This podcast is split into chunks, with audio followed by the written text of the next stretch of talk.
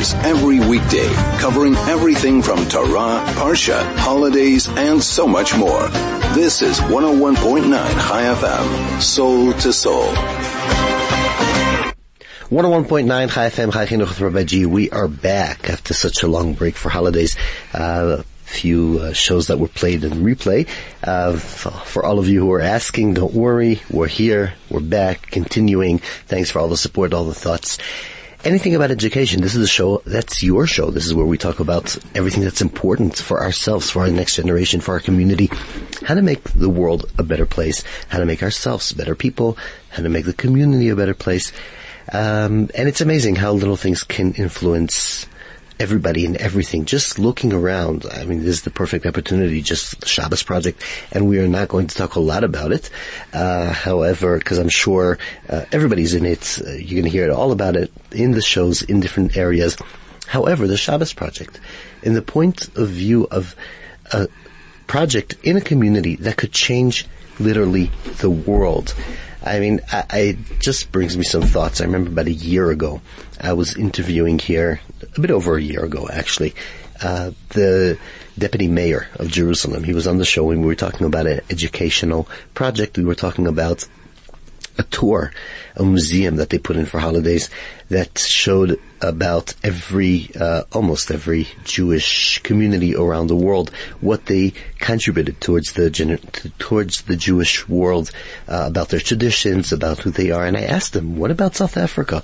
How come we are not in that parade yet? How come we are not in that museum yet?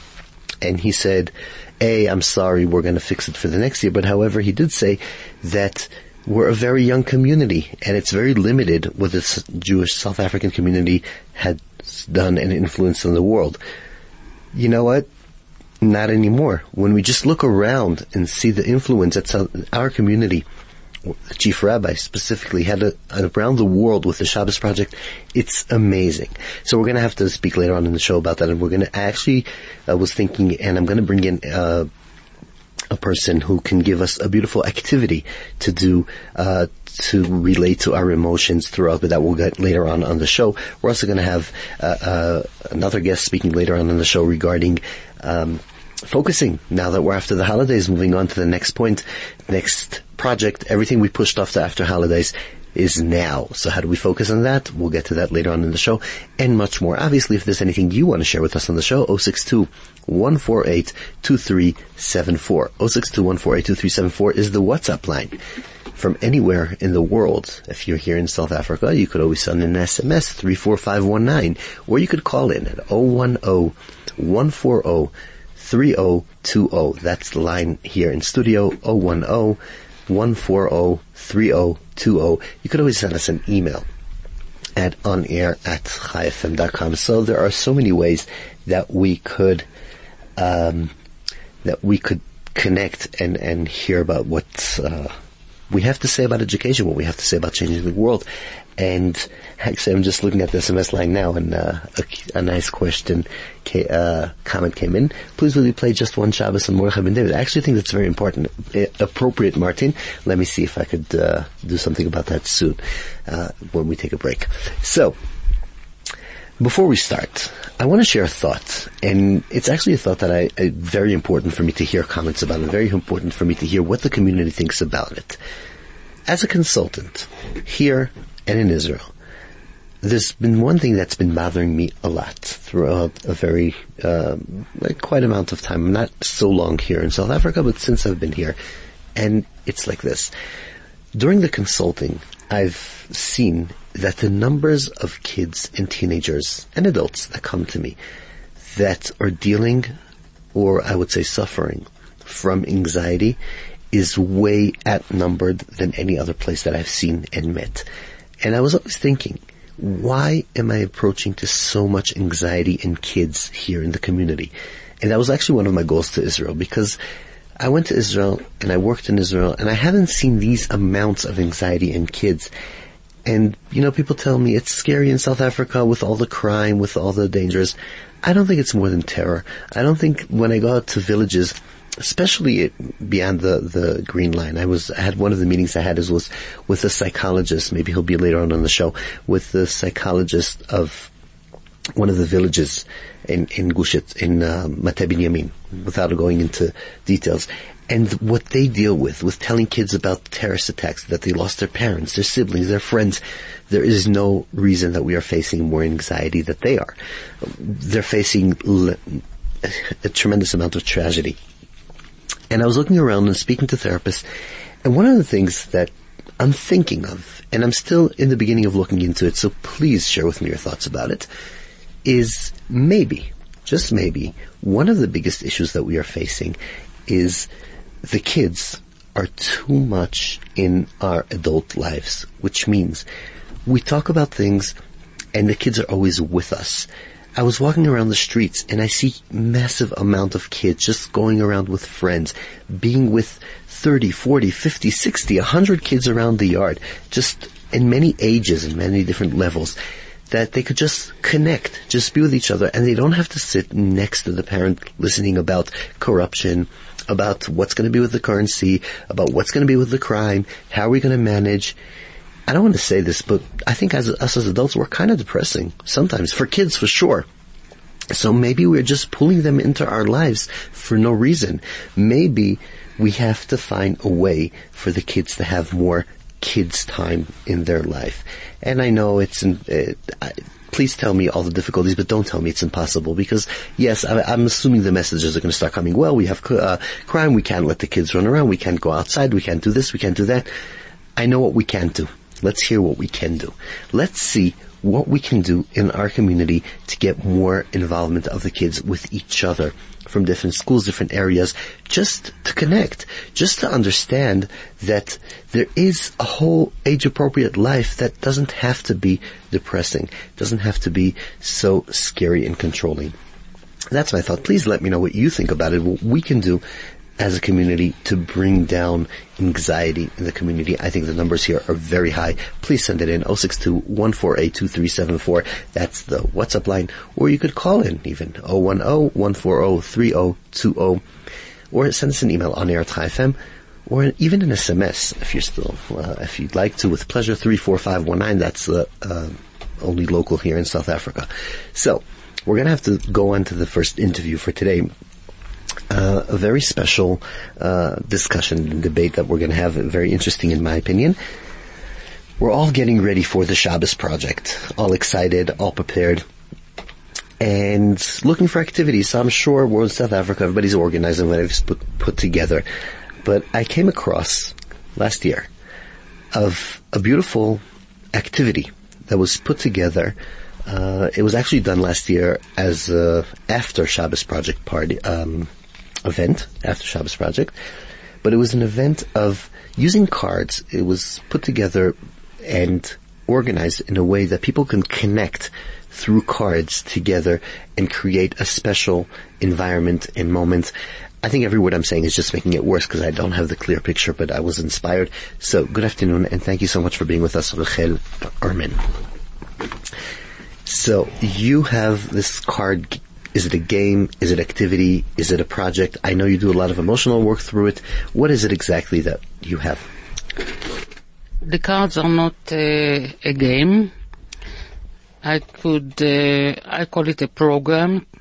It's an activity that uh, brings through seeing the cards and bringing up a concept.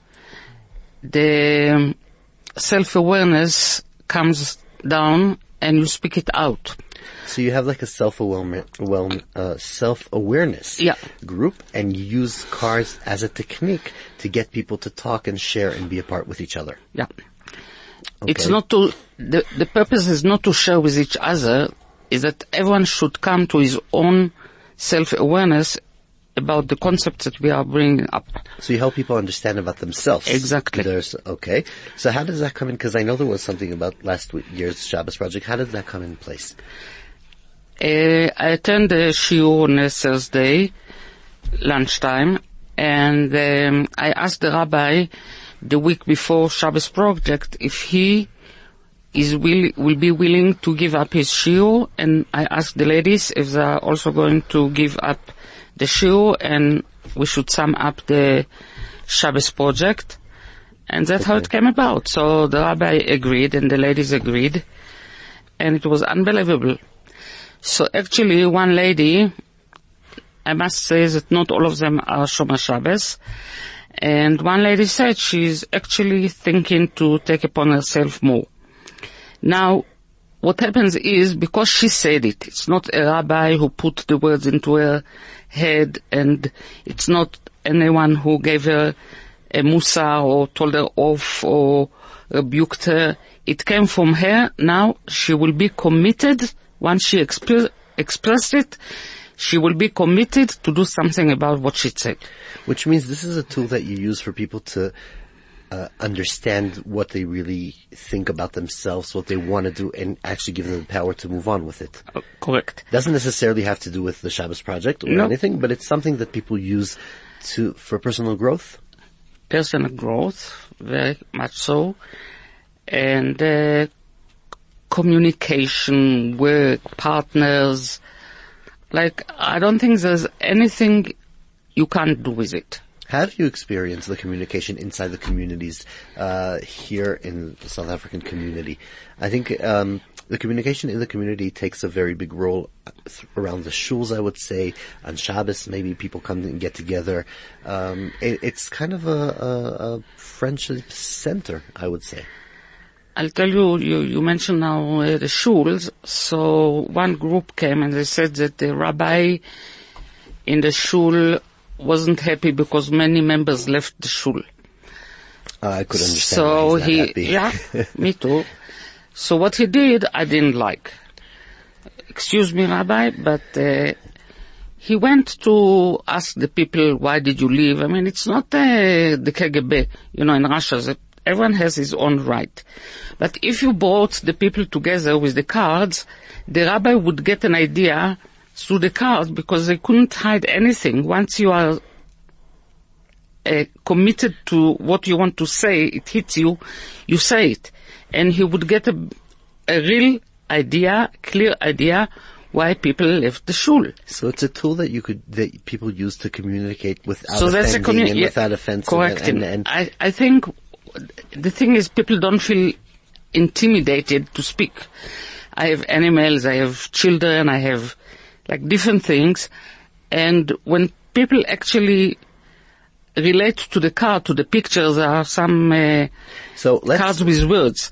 So when they communicate to the picture, um, they don't feel intimidated because they don't insult anyone and actually if they want to say something nasty or not nice, they say to the animal or to the bottle or to whatever is there and So we do have to take a, a short break for ads, but then afterwards we'll go back and see what's on the cards. What what do we see there? How do like a card that says what numbers, pictures, etc. Yeah, yeah. So we'll get to that uh, very shortly, right after the short break.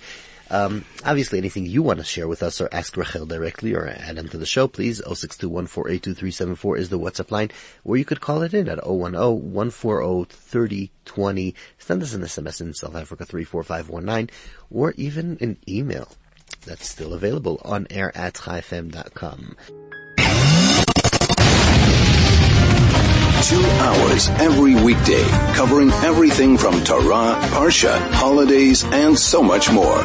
This is 101.9 Chai FM, soul to soul. So, uh, now you know what to do with your gold. We are back in the middle of the interview with Rachel Ehrman. Rachel Ehrman has activities to offer to the community, which she does uh, regarding helping people be uh, aware of their feelings, of their thoughts, of their emotions, what they want to say, what they want to express, what they want to see, what they want to do. So, right before the break, we were discussing pretty much about what happened in the in the programs that she has done on the technical level. What do the cards look like? What's on the cards? I have different uh, types of cards, and um, I brought here to the station only one kind, about 60 different cards of glasses. Okay. Now, each card has different, like I said, glasses, okay? I introduced uh, Rabbi Gartner one card that uh, we used uh, for a farewell party we had uh, in my house a few weeks ago They were very dif- friend who immigrated to Israel. Okay. So I asked Rabbi Gartner to pick up a Now I see in this card, now I'm getting nervous, but okay. Um, I guess it's two pictures of a person and the one, glasses. two glasses, okay, and on the one side, on the right side, you see a human person without his head, and on the left side, it's the inside parts, the organs, etc., without the body around it. Okay, it's, it's like an x-ray. That's how I interpreted it. Everyone sees different things.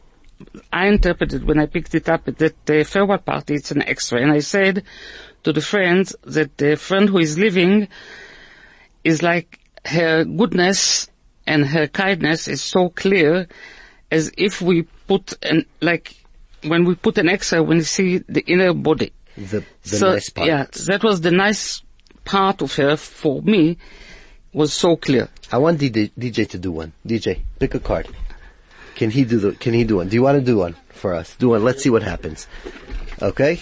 DJ, pick a card and tell us something. No, you, you have to Choose one. Tell us, choose one and tell us about Rabbi Gartner, what you think about him. It would represent About- about Rabbi my Gartner. No, This will represent me. yeah. Okay. w oh my gosh, this is getting intense. So how does this, how do you think this represents me? Describe what's in the cards that uh, listeners will know.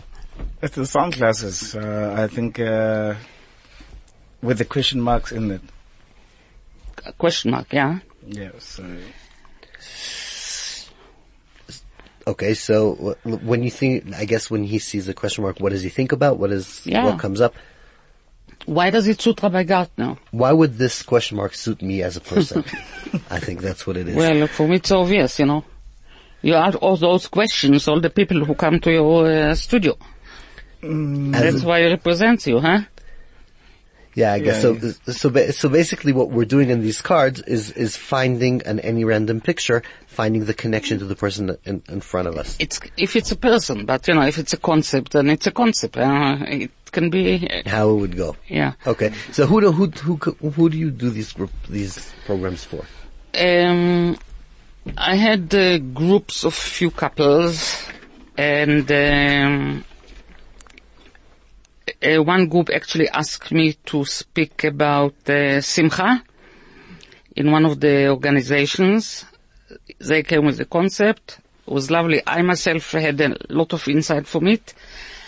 And one one um, group we had about the shul, and the word tolerance came six times around the table with tolerance and shul and community.